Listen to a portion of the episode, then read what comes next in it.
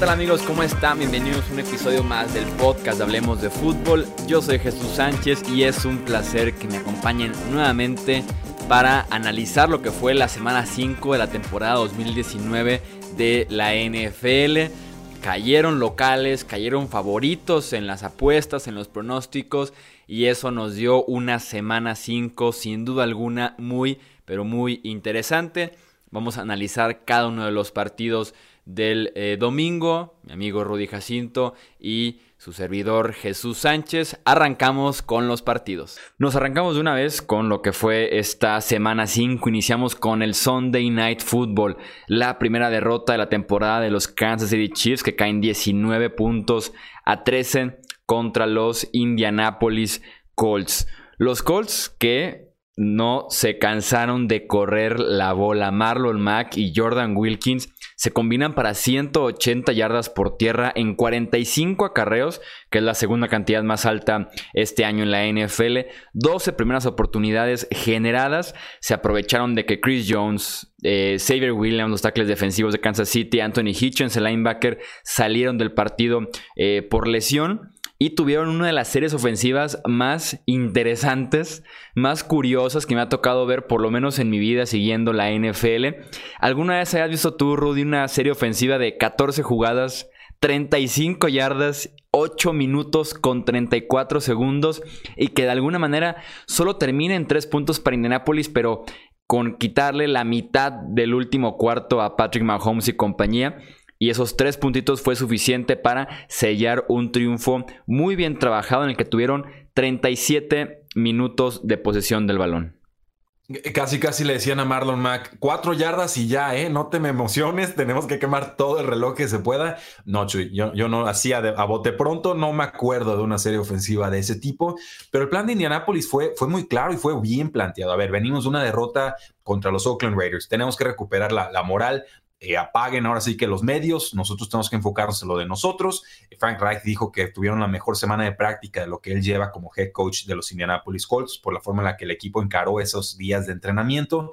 Ganaron en las trincheras, en ofensiva y en defensiva, establecieron el juego terrestre, lo hicieron de forma bastante eficiente a pesar de que Marlon Mack llegaba lastimado a este partido, muy poquito lo que le pidieron a Jacoby Brissett y al resto de los receptores eh, abiertos. Y también hay que decirlo, la defensiva de los Chiefs es la, perdón, de los Colts es la que se faja y presiona a Patrick Mahomes y de hecho incluso le provocan una lesión ahí. Patrick Mahomes termina, eh, pues digo, no fue intencional ni nada, pero acaba siendo herido en su pie en el segundo cuarto, fuego amigo al fuego aliado, pero eh, era pues un reflejo del caos que se estaba dando en ese partido. Y a partir de esa lesión en el segundo cuarto, los Chiefs no volvieron a anotar y perdió mucha precisión eh, Patrick Mahomes, que solo encontró un touchdown con, con Baron Pringle, un buen jugador. un muy buen touchdown además.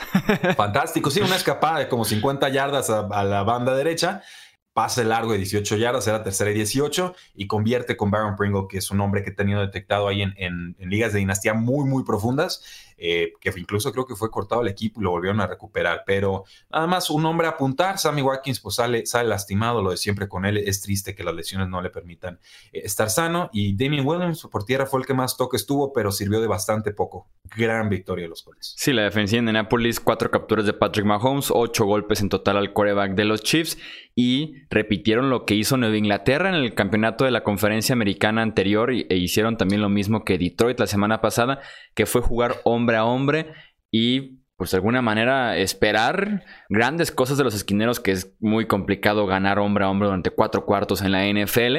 Detroit la semana pasada lo hizo por ahí como tres cuartos y medio. Indianapolis esta semana sí lo logra hacer los cuatro cuartos beneficiados claramente de que, como dices, Watkins estaba fuera por lesión desde, desde el cuarto uno y Tyreek Hill desde la semana uno también está fuera. Esta ofensiva de Kansas City que ha batallado para encontrar separación de sus receptores. Afortunadamente para ellos parece que Hill cada vez está más cerca y claro, un jugador de las características de Tyreek, de Hill eh, sin duda alguna ayuda a que eh, estos problemas que tienen los receptores se puedan borrar de alguna manera. Así es, y solamente recalcar también juego venganza de Justin Houston, un linebacker que se quería quedar con los Kansas City Chiefs. Tuvo un buen duelo, básicamente asediando a Patrick Mahomes todo el partido. Eh, pues la narrativa, ¿no? Desde lo que se habla en, en, la previa, finalmente sí se cumple en el caso de Justin Houston que no se cumplió, por ejemplo, en el caso de Khalil Mack y los Raiders.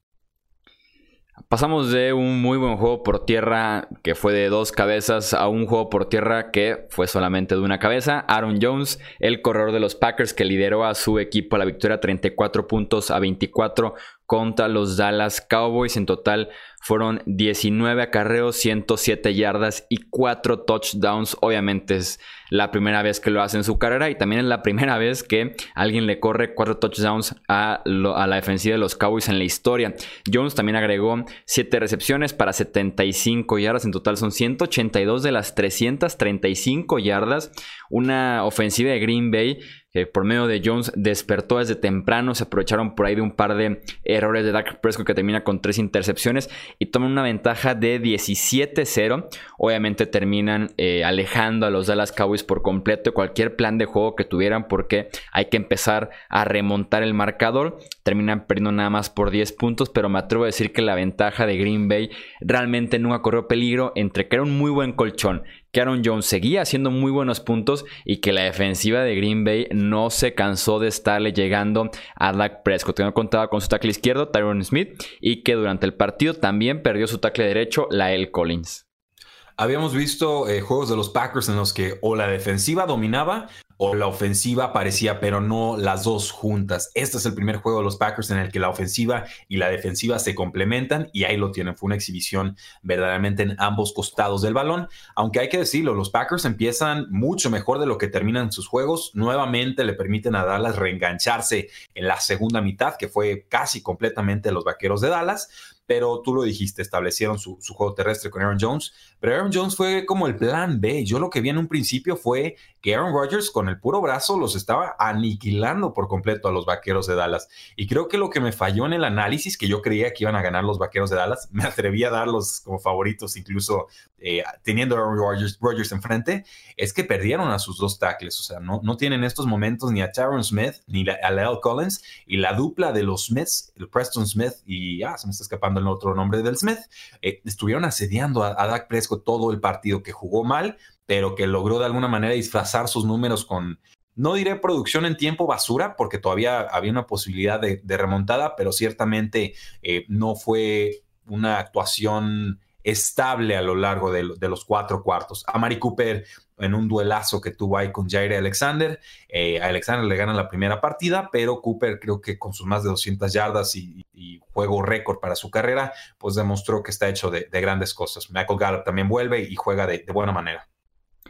Sí, así es una victoria que eh, sigue generando muchísimas dudas alrededor de la figura del coreback de los Dallas Cowboys, Zach Prescott que en cuanto tiene estas actuaciones de tres intercepciones, se deja venir la oleada de tweets diciendo que si este coreback es el que estaba pidiendo 40 millones anuales o exactamente quién lo estaba haciendo. Eh, los Baltimore Ravens vencen 26 a 23 a los Pittsburgh Steelers en tiempo extra jugando en Pittsburgh. Eh, me gustaría resaltar dos cosas de este partido. La primera es el golpe que se llama Mason Rudolph. Una de las eh, conmociones más fáciles de eh, pronosticar o de alguna manera de diagnosticar desde casa porque apenas recibió el golpe y Rudolph ya estaba noqueado, cayó noqueado, pega muy fuerte con el terreno de juego, un golpe directamente a la mandíbula de Earl Thomas, el safety de los Ravens. Eso obviamente eh, le pega durísimo a los estilos que tienen que alinear a su tercer coreback, que es el novato no tomado en el draft Devlin Hodges, que también se alinea para ser el coreback titular el próximo Sunday Night Football contra los Chargers.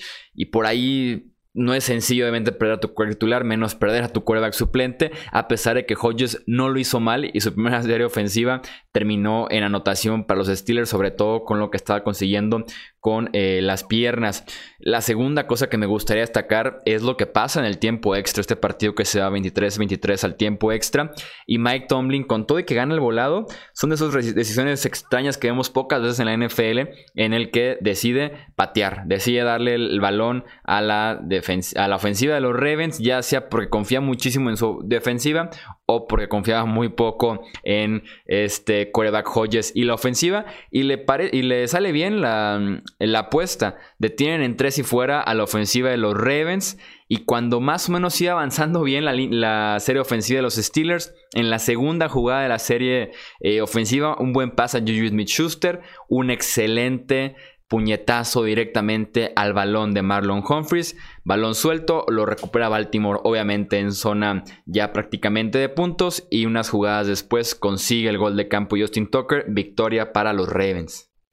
Sí, pero esta es una, creo yo, una victoria moral para los Pittsburgh Steelers que perdieron no solo a Mason Rudolph y de forma muy calamitosa, sino también al receptor James Washington, que de alguna manera se debate ahí el puesto de receptor número dos abierto junto a Deontay eh, Johnson.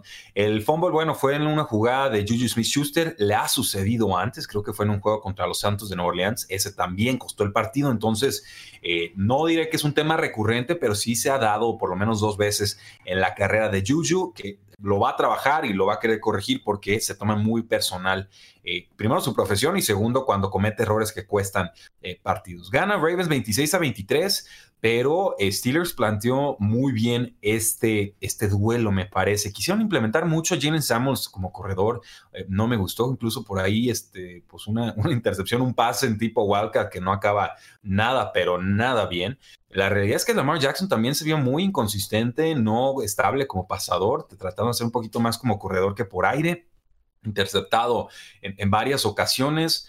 Eh, vamos, un, juego clásico de la AFC Norte, duro, sufrido, quizás el juego más físico de que hemos visto en esta eh, temporada. Eh, sí hubo muchas lesiones, por ejemplo, en el Packers Eagles, pero creo que este juego tampoco se nos quedó atrás. Y, yo no tacho la decisión de Mike Tomlin de patear en el tiempo extra los analytics, las métricas avanzadas nos van a decir, recibe el balón y tú ataca primero porque atacar es la clave para ganar la NFL. Yo creo que a veces esas estadísticas quedan descontextualizadas y que en este caso, pues la ofensiva, aunque sí logró mover las cadenas con el coreback número 3, eh, pues vamos, no había estado produciendo de la misma manera que sí lo llegó a hacer la defensiva. Entonces, le, casi le funciona. O sea, forzaron un 3 y fuera y, creo que la lógica, la decisión eh, termina siendo razonable para Mike Tomlin. Entonces, sí hay unos que los están, están tachando la, la, decisión de mandar esa patada en el tiempo extra. Yo no, yo creo que dadas las circunstancias, aunque no me encante la decisión, puedo entenderla e incluso me atrevería a decir que era la decisión eh, correcta. De ahí más, pues bueno, Justin Tucker, una patada de, tres puntos, no le iba a fallar nunca y Ravens se salva, nuevamente se salva en un duelo divisional. Sí, creo que estas decisiones debes de analizar realmente situación por situación. Y en un partido en el que Lamar Jackson ha lanzado tres intercepciones, eh, en el que ha sido capturado en varias ocasiones, estás en el lugar correcto. O sea, y confías tan poco en tu, en tu ofensiva que tiene argumentos para confiar poco. Estuvo bien. A mí yo, yo coincido contigo. Estuvo bien porque las posibilidades de que recuperaras o pararas en tres y fuera y una mala patada de despeje y lo recibes en medio campo, en tu yarda 40, en tu yarda 35, es mucho mejor que recibir el kickoff y ver hasta dónde la puedes sacar al regresador. Entonces, no me parece mala la decisión de Mike Tomlin y creo que ni siquiera es válido criticarlo por esto porque al final de cuentas le salió. Eh, que era parar y tener de vuelta el balón buscando nada más un gol de campo, que tal sea lo máximo que te podría ofrecer Devlin Hodges en ese partido. No se me hizo nada mala la decisión de, Mike Tomlin. E, insisto, le salió al final de cuentas, pero eh, Juju Smith-Schuster en efecto ha tenido por ahí un par de fumbles bastante eh, costosos, incluyendo este que prácticamente es la derrota de los Steelers. Eh, los Broncos también ya ganaron por primera vez en la temporada 2013 contra los Chargers de Los Ángeles. También coincide que es la victoria 500 en la historia de la franquicia de los Broncos, que tuvieron una, una ventaja de 17-0 eh, todavía en el tercer cuarto iban ganando con ese marcador. La desventaja que tiene es que Desmond King les regresa un despeje 68 horas hasta la anotación, para de alguna manera despertar un poco a los Chargers, pero nada más pueden conseguir otras eh, dos anotaciones por medio de goles de campo y que no es suficiente para evitar de alguna manera una de las sorpresas que hemos tenido en este inicio de temporada, que los Chargers que estaban 2-2 pierdan en casa contra los Broncos de Denver que estaban 0-4, los Broncos que se aplicaron en el juego por tierra a la defensiva con todo y que fue el regreso oficial de Melvin Gordon, apenas 12 acarreos, 31 yardas. Austin Eckler que aportó poco por tierra, mucho por aire con 15 recepciones y 86 yardas, pero que los Broncos se aplicaron a, parar este juego por tierra, tomaron ventaja temprano y se subieron a Philip Lindsay para que sellara este triunfo. Sí, aquí la clave para los Broncos es que por fin le estuvieron llegando al mariscal de campo, que Von Miller se la vivió en territorio rival y que nuevamente pudieron establecer un juego terrestre. Le pidieron un poco a Joe Flacco, en realidad el único receptor que destacó fue Cortland Sutton en su touchdown de 70 yardas, acá con cuatro pases atrapados, 92 yardas y ese touchdown, pero ningún otro Bronco acaba con más de 33 yardas. Entonces, sí, el Joe Flacco en plan tranquilo, sin volverse loco ni mucho menos, y con Philip Lindsay sobre todo liderando ahí la batuta por tierra. A los Chargers ya se les notan mucho las lesiones, en realidad eh, los da para contendientes, pero es cada temporada lo mismo con ellos. En este caso, las lesiones han sido claves y han sido dolorosas. Mike Williams se perdió algunos snaps porque estuvo siendo revisado en la, banda.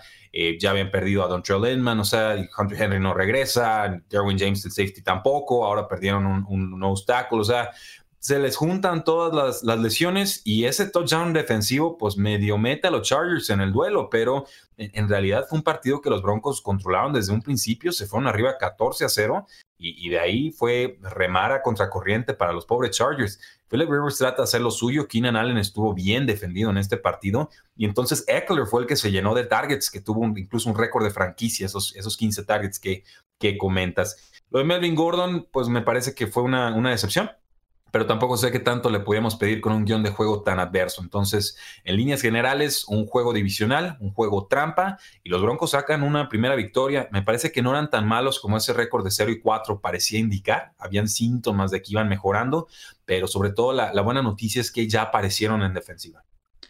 Sí, si tomas en cuenta esos partidos que perdieron prácticamente en los últimos segundos en casa, podríamos hablar de un equipo que está 3-2 en lugar de 1-4. Eh, otro equipo que intentó ganar su primer partido, pero que ese sí no lo logró, fueron los Washington Redskins. Perdieron 33-7 contra los New England Patriots. Eh, lideraron el partido por minutos, una reversible eh, de Steven Sims Jr. 65 yardas hasta la zona de anotación les dio eh, la ventaja durante los primeros minutos del partido, pero Nueva Inglaterra rápidamente tomó control de la situación. Su defensiva otra vez se apoderó del partido, se aprovecharon del primer inicio de Colt McCoy en un buen rato en la NFL. tenía menos 9 yardas aéreas en los primeros 20 minutos del partido, eso te dice bastante. La defensiva de Washington incomodando muchísimo a Tom Brady y ese ataque aéreo de Nueva Inglaterra que sigue sin hacer clic al 100% este año, ya sea entre lesiones, ya de la línea ofensiva, de su cuerpo de receptores eh, y demás razones, simplemente no hace clic, pero siguen ganando con lo suficiente en Nueva Inglaterra, esta vez sobre unos muy, pero muy inferiores Washington Redskins que además despidieron horas después a Jay Gruden, su head coach. Sí, se ve incómodo Tom Brady por la falta de las bajas que tiene en su línea ofensiva, sobre todo en las posiciones de tackles. Creo que es muy notorio cómo ha jugado antes y después de que perdió esos tackles eh, ofensivos. Aparece Sonny Mitchell con más de 100 yardas, un buen partido de su parte. Por aire, pues Julian Edelman lo de, lo de siempre. Y, con los Redskins, pues, ¿qué podemos comentar? O sea, aquí el, es muy disfuncional la franquicia. Es despedido Jay Gruden y yo no creo que es justo o 100% por el resultado como tal, ni 100% porque caen a 0 y 5. Yo lo que veo con esta decisión de jugar a Cole McCoy es un desafío directo al general manager, pero sobre todo al dueño del equipo, a Dan Snyder y a, Bruce Allen, el general manager. Si toman un coro número uno que les cae, que le encanta, que es, es, amigo del hijo del dueño, y, te cae en la posición número 15 y se te lastima el coreback titular y no lo juegas, Mm, o sea, a, mí ahí sí me parece que era Jay Gruden diciéndole al equipo, ¿saben qué? Si quieren correrme, córranme, pero para mí no está listo este jugador, me voy a ir con Cole McCoy. Decisión correcta o incorrecta, creo que al final del día no hubiera importado. Para mí ya pongan a Haskins de titular y que aprenda ahora sí que a, que a fuego, no hay de otra, mientras la línea ofensiva no lo, no lo exponga a lesiones, por mí ya necesita estar jugando y adquiriendo experiencia, que es algo que le faltaba mucho en colegial. No es un jugador incapaz de mejorar, sí mostró síntomas de mejora como jugador colegial, pero solamente fue titular una temporada, entonces hay que darle más snaps. Eh, entiendo que la defensa de los Patriotas sigue en un estado superlativo y que era tirarlo verdaderamente al infierno, al fuego, al ruedo, pero yo en esa tónica es como leo eh, el despido de Jay Gruden. Metió al corva que no quería el dueño y pues así es como se toman decisiones desgraciadamente en Washington. Creo yo, esto no resuelve absolutamente nada para el equipo, simplemente eh, pues ahora sí que es el más fácil de cortar lo cortan y, no ni espero victorias próximamente, ni creo que vaya a ser un puesto muy deseable para futuros eh, coaches. Por lo pronto, Patriotas invictos y líderes de la AFC. No, el roster de Washington es de lo peor que hay en la NFL. No, no, no, imposible. Salió el dueño y me dijo que era un roster que estaba listísimo para competir. ¿Qué tal esa, no? Y luego, no, y luego dice que el, que el ambiente es bueno en Washington cuando sabemos que el ambiente es también de los peores que hay en la liga. Espantoso, espantoso. Y yo estoy y que no van a vender ¿eh? al tackle izquierdo, ¿eh? No lo van a vender. Se están tardando. No van a vender. Se están tardando en conseguir por lo menos una tercera, una segunda ronda, lo que sea que valga Trent Williams. Se están tardando en venderlo. Y yo estoy de acuerdo contigo, eh, porque salió esta noticia de el despido de Jay Gruden y me preguntaban a mí en Twitter. También entre el por ahí del viernes, el sábado salió un video de Jay Gruden que después nos enteramos que ya tenía años y que Washington sí estaba consciente de ese video, en el que sale, eh, se podría decir que intoxicado en una banqueta con una joven fumando, no sabemos todo el contenido del cigarro, y decían que... yo sí sé el contenido, ¿eh? No lo vamos a decir, pero yo, yo sí sé que andaba fumando. Le veían los Sí, no, y, dicen que, el, que ese video pudo haber sido la gota que remó el vaso y no. Yo también decía en Twitter que la disputa de poder de Colt McCoy contra Dwayne Haskins directamente contra el dueño es lo que sella o es el último clavo en el ataúd de Jay Gruden. Creo que fue sinceramente eso. Y veremos si ya con este nuevo eh, head coach interino, ahora sí creo que fue la opción del dueño cuando habló con los que estaban candidateados por ahí es si eres el head coach interino en una condiciones, inicias a Dwayne Haskins y espero que así sea la próxima semana.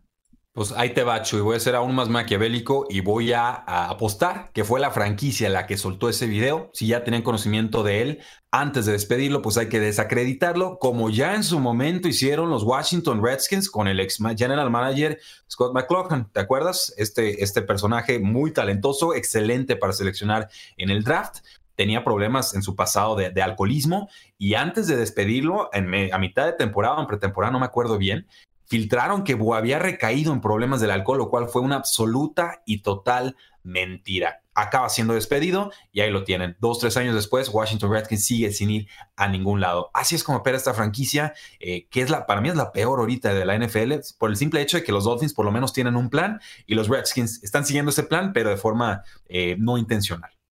Sí, puede que haya abogados involucrados, porque justamente lo de filtrar este video eh, por conducta puedes anular, se podría decir, lo que resta el contrato. Jay Gruden, por ser despedido directamente por el equipo, como cualquier trabajo, tiene que terminar de cobrar este año y recibir dinero 2020 también. Eh, supuestamente con este video podrían buscar cómo anular el contrato y ya no pagarle más y demás. Puede que haya abogados involucrados entre Gruden y la franquicia de los Redskins. Eh, pasamos a la victoria de 14-7 de los Buffalo Bills contra los Tennessee Titans. Josh Allen, que se vio un poco más precavido corriendo el balón en esta ocasión, eh, salió justo a tiempo del protocolo de conmoción para jugar este partido, haciendo lo suficiente solamente para eh, ganarlo. Eh, apenas un touchdown que tiene eh, Josh Allen en este partido. La defensiva de Buffalo fue la clave, pegándole una y otra vez a Marcus Mariota, la línea ofensiva de los Titans, que es de las peores. en este temporada 2019, Taylor Lewan regresó de suspensión, pero no fue suficiente como tackle izquierdo.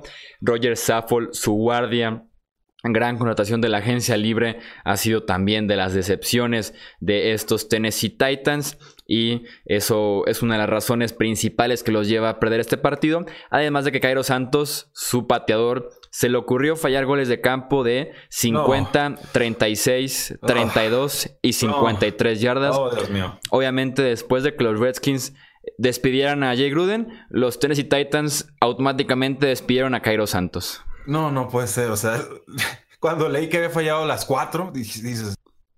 Y Cairo Santos había sido buenísimo. Me acuerdo con los Kansas City Chiefs, Cairo Santos no fallaba, era un baluarte de fantasy fútbol. Verlo fallar cuatro veces de esta manera en, un partido de una sola anotación, pues por supuesto no tenía que haber consecuencias y, y ya está justamente despedido. Parece que el suplente sería Cody eh. Fuerte la defensa de los Buffalo Bills, un, juego que se va a las bajas como se esperaba. La primera mitad de Josh Allen fue bastante, bastante buena, completó 17 de sus 21 primeros pases, 146 yardas y un touchdown. En la segunda mitad, pues bueno, un pase de estos prohibidos, atravesándolo por todo el cuerpo, tratando de pasar de derecha a izquierda, eh, acaba siendo ahí interceptado y eso pues prepara el touchdown que consiguen los Tennessee Titans, además de que se tragó varios sacks por eh, aguantar demasiado tiempo el, balón. No mucho del juego terrestre de, de, Buffalo, más allá de que Frank Gore, cuando le pidieron quemar reloj, lo logró y agotó los tiempos fuera que tenían los Tennessee Titans. Y en líneas generales no nos tiene que gustar, pero victorias son victorias y los Buffalo Bills tienen un plan y lo están ejecutando a la perfección. Defensa férrea, un ataque terrestre seguro, pases cortos con Cole Beasley y con sus alas cerradas, pases en largo también con John Brown, que me parece le gana la secundaria a los Titans y con eso les está alcanzando. Para mí, Josh Allen como quarterback titular, para llegar a ser promedio, todavía le faltan eh, dos años por lo menos. Nos da actuaciones de quarterback uno en fantasy football, lo sé, pero ni siquiera está corriendo como el año pasado y los problemas de imprecisión ahí siguen. Veo ligeros síntomas de mejora porque ya son más prolongados los momentos en los que se ve bien, preciso eh, o suficientemente preciso, pero ahí siguen esos, digamos, esa malaria James Winston esca o Blackboard esca que de repente le brota. Si los Bills no tuvieran a Josh Allen como coreback, serían contendientes en la conferencia americana. Estoy de acuerdo. De alguna manera, Josh Allen también lava muchos errores y hace jugadas y consigue como sea victorias y anotaciones y yardas y demás pero la inconsistencia en general y como dices, la imprecisión limita bastante a una franquicia de Buffalo que ha hecho bien las cosas recientemente, que su defensiva es de verdad y que por ahí su juego por tierra es suficiente para que con un buen quarterback creo que tienen para ser contendientes. Eh, por lo menos de ronda divisional en los playoffs de la conferencia americana. Veremos hasta dónde llegan porque sí, por lo menos siguen ganando eh, partidos. Los Vikings se metieron a Nueva York y vencieron 28-10 a los Giants. El mejor partido que hemos visto este año de eh, Kirk Cousins, 22-27, 306 yardas, 2 touchdowns, 0 intercepciones. 138.6 de rating, justo en la semana en la que platicábamos en la previa, que era el, el ser humano más criticado en Estados Unidos en lo que fue toda la semana pasada por aficionados, por compañeros, por analistas, por los que fueran, estaban criticando a Kirk Cousins. Eh, Stephon Dix con todo y que habló bastante en la semana, tuvo tres recepciones, un día calladito. A quien sí le fue bien en el juego aéreo fue a Adam Thielen, siete recepciones, 130 yardas y dos anotaciones. Los números se podrán ver bien, Recordemos que la defensiva secundaria de los gigantes es de las peores de la NFL. Tampoco tienen mucho pass rush. No es complicado verse bien en contra de ellos. Y además, Kirk Cousins, si me permites ponerme eh, un poco quisquilloso o un poco técnico, ignorando un poquito los números, Adam Thielen le hizo unos favores en la semana. Brincando, consiguiendo recepciones acrobáticas a una mano, aventándose y demás. Y ahí tenemos las 22 de 27 de Kirk Cousins, pero sí les hizo varios favores a Anfield en la semana. Mira, esto era muy sencillo, Chillo, y lo hemos dicho a lo largo de la temporada. Vikings puede correr, gana. Cuando Vikings no puede correr, pierde. El asunto aquí es que esta secundaria de los Giants es tan mala o tan incompleta que si no se reactivaba el ataque aéreo de los Vikings en este juego, ahí sí tenían que sonar todas las alarmas. Kirk Cousins lo entendió, Kirk Cousins estuvo preciso, ya en la segunda mitad no le pidieron hacer tanto, lo de Adam Thielen pues está recuperando ese nivel de la temporada pasada. A Stephon Diggs como que no le terminaron de, de, hacer caso en que querían más targets, más volumen o cambiar de equipo simplemente. Me parece que incluso lo ignoran en el plan de juego a modo de castigo, porque Mike Seymour así se las gasta, ¿no? Es un, es un cascarrabias de estos, de, de la vieja guardia y, si alguien se, desalinea de su ejército, pues lo, señala directamente, ¿no? Y si el jugador pide un cambio, pues le mete triple multa y no lo cambia y, lo acusa ante los medios casi, casi. Entonces, eh, está, está rara, está medio tóxica ahorita la relación entre Stephon Diggs y los vikingos de Minnesota, pero tenían que ganar y lo consiguen. Al instante se lastima Wayne Gallman, eh, se conmociona muy pronto y también sale conmocionado Sterling Shepard, segunda conmoción de la temporada. Esto le va a dar más oportunidades a Evan Engram en la cerrada, le tiene que dar más oportunidades a Golden Tate, que debutó de forma muy pobre, y también a Darius Slayton, este novato, creo de quinta ronda, que como amenaza profunda se está entendiendo bastante bien con Daniel Jones. Y destacar también el juego de, iba a decir Everson Griffin, pero no, del de Daniel Hunter. qué fantástico pass rush. Ojalá se hablara más de él. Los Texans vencieron 53 a 32 a los Falcons de Sean Watson que tiene un partido verdaderamente histórico. Es el primer coreback en la historia de la NFL en registrar un partido de 400 o más yardas, 5 pases de anotación y 5 o menos pases incompletos. Sus números son simple y sencillamente eh, como un coreback tocado por los dioses. 28 de 33. Eh, un porcentaje de completos de 84.8, tiene por ahí sus 5 touchdowns, sus 426 yardas, realmente increíble. Eh, su mejor amigo fue Will Fuller, que tuvo también uno de sus mejores días. Eh, son 8 recepciones, 101 yardas, 2 touchdowns apenas en la primera mitad porque en total fueron 14 recepciones, 217 yardas y 3 anotaciones. Brutal lo que le hicieron a esta defensiva de los Falcons. También aquí en la prueba les decíamos que la defensiva de los Falcons, si en general es mala, cuando juega de visita no viaja nada bien ese pass rush. Y ahí tenemos 0 capturas de quarterback de Watson. Y la secundaria entre que perdió a Ken O'Neill por lesión. Y entre que en el offseason se fue el esquinero número 2 y el esquinero número 3, no tienen cómo cubrir a receptores rivales. Y Deshaun Watson los hizo pagar. Un quarterback que se enracha, que se pone caliente y frío. Y contra los Falcons se puso muy, pero muy caliente.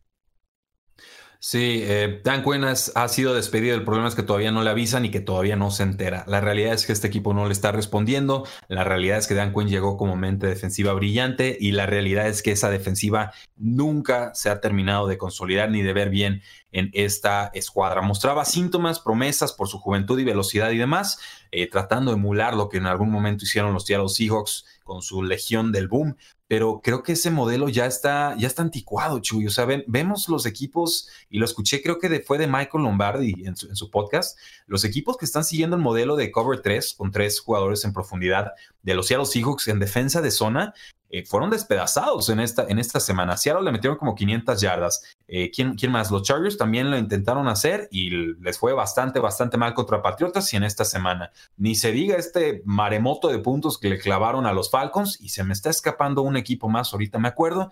Eh, la realidad es que ya hubo 6, 7 años para que los equipos de la NFL diagnosticaran y resolvieran lo que presenta este, este cover 3 hay que jugar más en, hombre a hombre, hay que jugar más pressman, hay que encontrar nuevas soluciones. Dan Quinn ya despidió a todo su equipo de, de coacheo el año pasado. El único que queda ahí en realidad es él. Y me queda claro que llegaron al Super Bowl por su gran ofensiva, porque incluso en ese año de Super Bowl la, defensiva era una unidad, creo que era número 25 de esa temporada. Una lástima, me gusta Dan Quinn, me gustaba cómo está eh, funcionando. Sí, ya ni cómo se defiende además eh, Dan Quinn. Eh, como dices, despidieron a todo el staff de entrenadores, nada más se quedó él.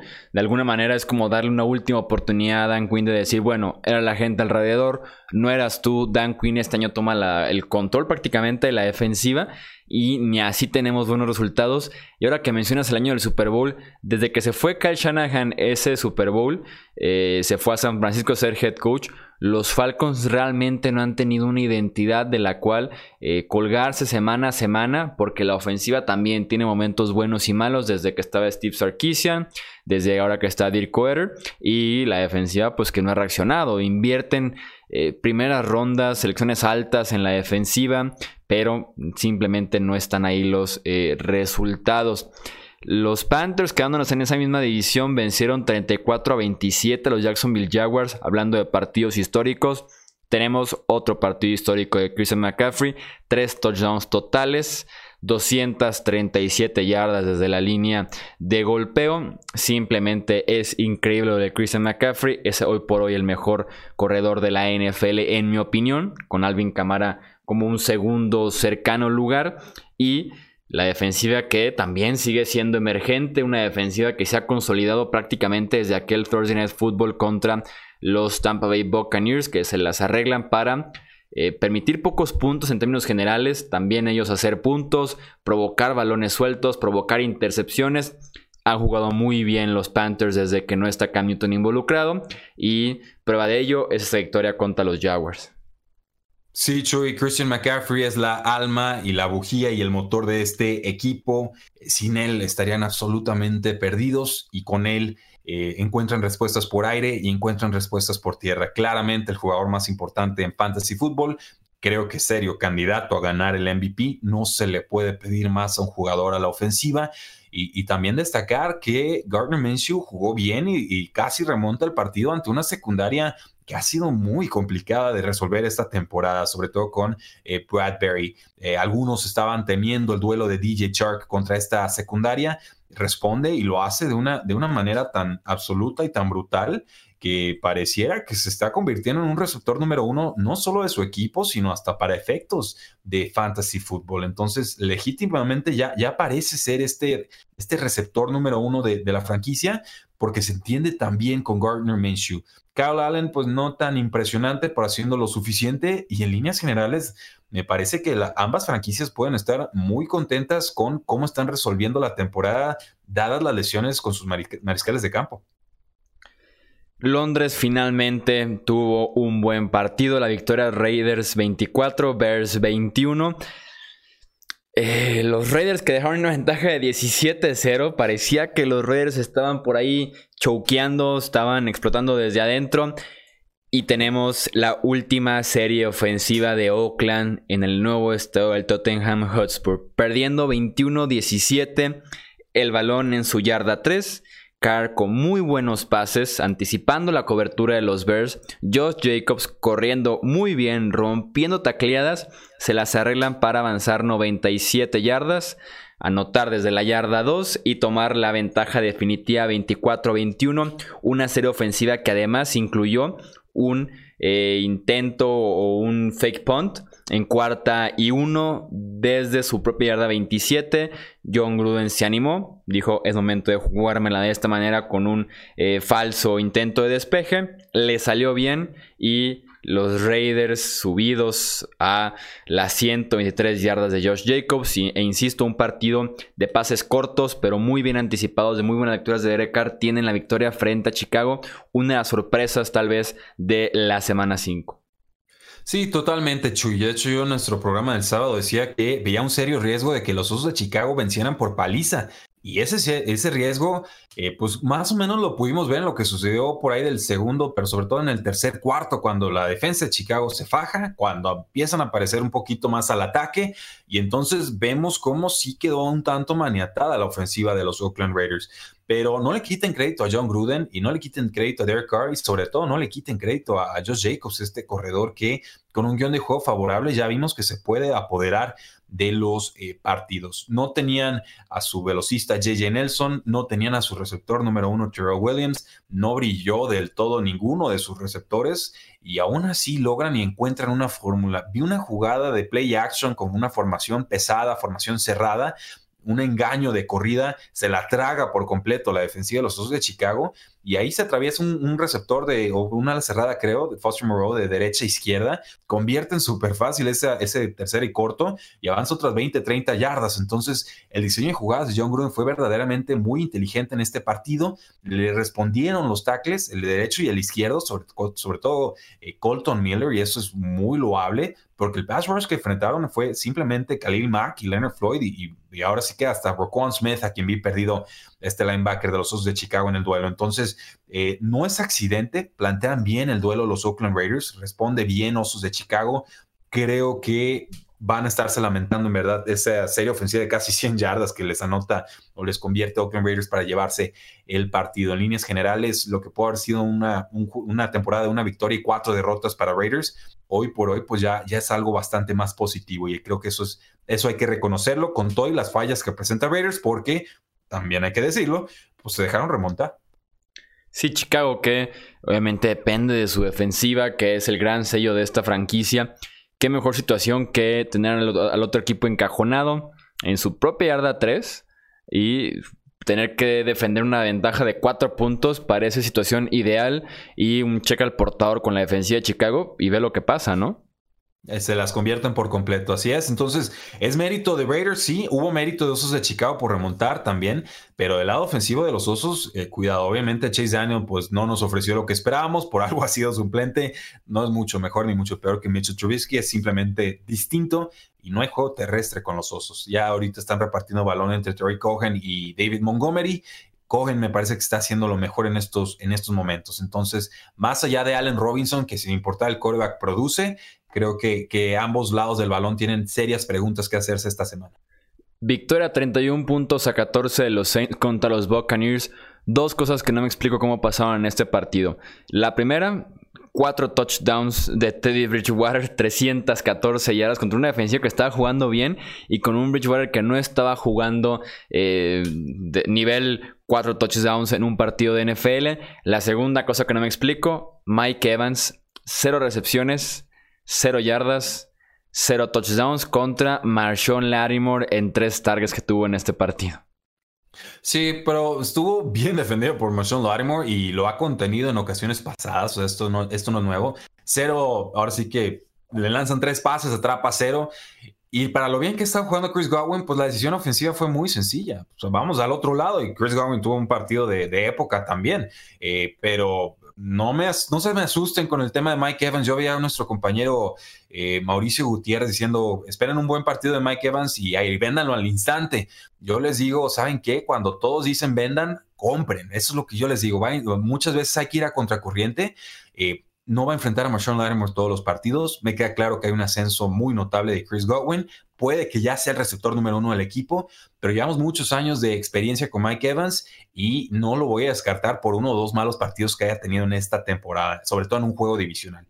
Mi recomendación, y me la trago si me equivoco, es momento de comprar a Mike Evans. Los Cardinals vencieron 26 a 23 a los Bengals. Eh, un gol de campo de 31 yardas de Zane González con el reloj expirando. Es el que le da el triunfo. Arizona que realmente no debió de haber estado metido en estos eh, problemas. 514 yardas prácticamente dominaron todo el partido pero su defensiva, que es la número 31 de la NFL en ranking general, en, puntos totales, 28 por tierra, permitió que vinieran atrás Cincinnati. Joe Mixon su mejor partido del año, pero al final de cuentas una buena jugada de Kyler Murray corriendo el ovoide en la última serie ofensiva para extender justamente este eh, serie que estaban teniendo Arizona es clave para sacar el triunfo en Cincinnati. Sí, bien por Arizona, que lo saca a domicilio con las piernas de Kyler Murray y también lanzando pases bastante eh, precisos. Mucho mejor los Arizona Cardinals en la primera mitad que en la segunda. En la segunda permiten que Cincinnati se acerque en el marcador y terminan requiriendo una serie ofensiva para acercarse a zona de gol de campo y entonces darle la oportunidad a Zen González de llevarse el duelo. Una, un juego de mucho temple con Kyler Murray que jugó bastante bien. Eh, tuvimos buena actuación también del receptor Tyler Boyd, que es un número 2 para Fantasy Football de aquí hasta que regrese AJ Green. Joe Mixon por fin superó las 100 yardas en la temporada. David Johnson otro partidazo, 91 yardas por tierra, otras 65 por aire, pero salió con algunos espasmos o lesión ahí de, espalda. Hay que nada más monitorearlo. Eh, en líneas generales, bajas muy sensibles de ambos equipos. Arizona ahorita es ligeramente mejor que, que Cincinnati y espero construyan sobre esta victoria porque vaya que les había costado conseguir una esta temporada. Y cerramos con la victoria de Filadelfia contra unos muy, pero muy dolidos y pobres New York Jets 31 a 6. Sam Darnold no estuvo todavía al 100%, otro inicio de Luke Falk. Y esta estadística de la defensiva de Filadelfia lo dice todo. 10 capturas de quarterback, apenas 120 yardas por aire, 2 intercepciones, 2 fumbles, 2 touchdowns defensivos. ¿Algo más que decir? Eh, pues solamente que le van ver muchos toques, poca productividad, es normal que está funcionando a la ofensiva con estos pobres Jets de Nueva York. Quizás también para el fantasy fútbol comprarlo, porque en algún momento va a volver Sam Darnold y esta ofensiva se va a ver mejor. Entonces, no esperen que esto sea lo que nos muestren los Jets toda la temporada, pero eh, pues es muy difícil evaluar a todas las piezas. Luke Falk no, no, pertenece a la NFL ni como suplente, pero es lo que tienen en estos momentos los, los pobres Jets. Águilas de Filadelfia, 10 sacks y dos anotaciones defensivas. Brutal.